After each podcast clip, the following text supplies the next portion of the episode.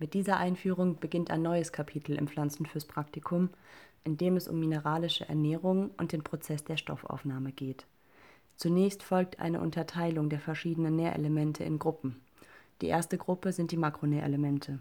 Zu den Makronährelementen zählen diejenigen Elemente, die von der Pflanze in größeren Mengen benötigt werden und in Konzentrationen von über 20 Milligramm in 100 Millilitern Nährlösung vorhanden sein müssen.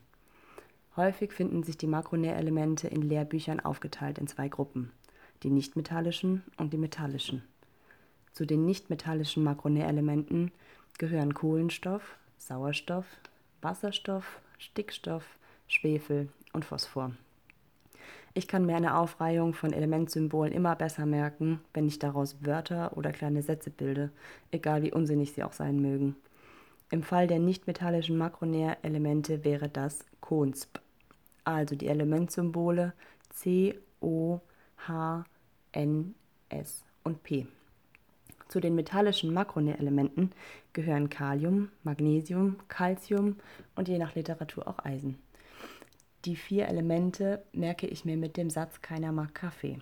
Das K steht für Kalium, das Mg in Mark steht für Magnesium, das Ca des Kaffees für Calcium und das Fe schließlich für Eisen. Die zweite Gruppe neben den Makronährelementen sind die Mikronährelemente. Diese werden logischerweise weniger von der Pflanze benötigt. Hierzu zählen Chlor, Bohr, Mangan, Zink, Kupfer und Molybdän. Falls einem von euch dazu ein Spruch einfällt, sagt mir gerne Bescheid. Hier ist mir beim besten Willen noch nichts eingefallen. Eine Beschreibung, welches Element im pflanzlichen Organismus für was gebraucht wird, gibt euch Peter in der nächsten Folge. Wir wollen uns jetzt die Aufnahme der Ele wir wollen uns jetzt auf die Aufnahme der Elemente konzentrieren und damit auch einige Prozesse aus der Vorlesung besprechen. Zunächst ist zu sagen, dass alle Elemente in anorganischer Form aufgenommen werden. Bei C, O und H erfolgt die Aufnahme in Form von Molekülen. Sauerstoff diffundiert über die gesamte Oberfläche der Pflanze als O2.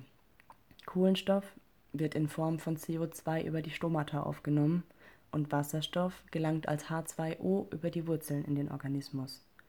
Alle anderen Elemente werden in Form von Ionen, also geladenen Teilchen, aufgenommen. Um die Nährstoffe in den Organismus aufnehmen zu können, muss die Pflanze sie allerdings zunächst aus dem Boden herausbekommen. Das ist gar nicht so einfach, dort kommen sie nämlich an Bodenkolloide gebunden vor.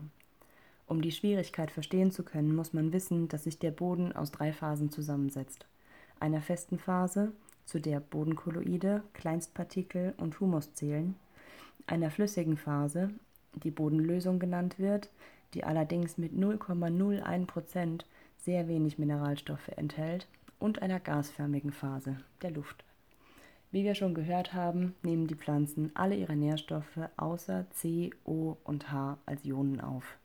Da Ionen geladen sind, unterliegen sie Anziehungskräfte, die sie an den Bodenkolloiden festhalten.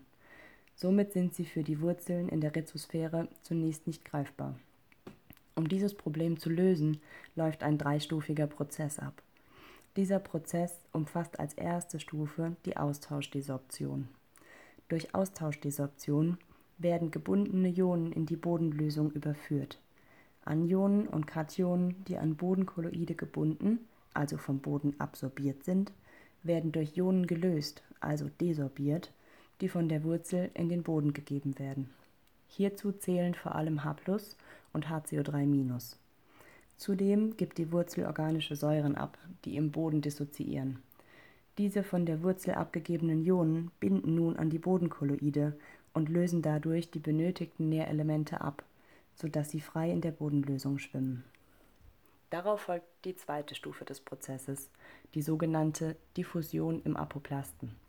Zur Erinnerung, der Apoplast einer Pflanze ist der freie Diffusionsraum innerhalb der Zellwände.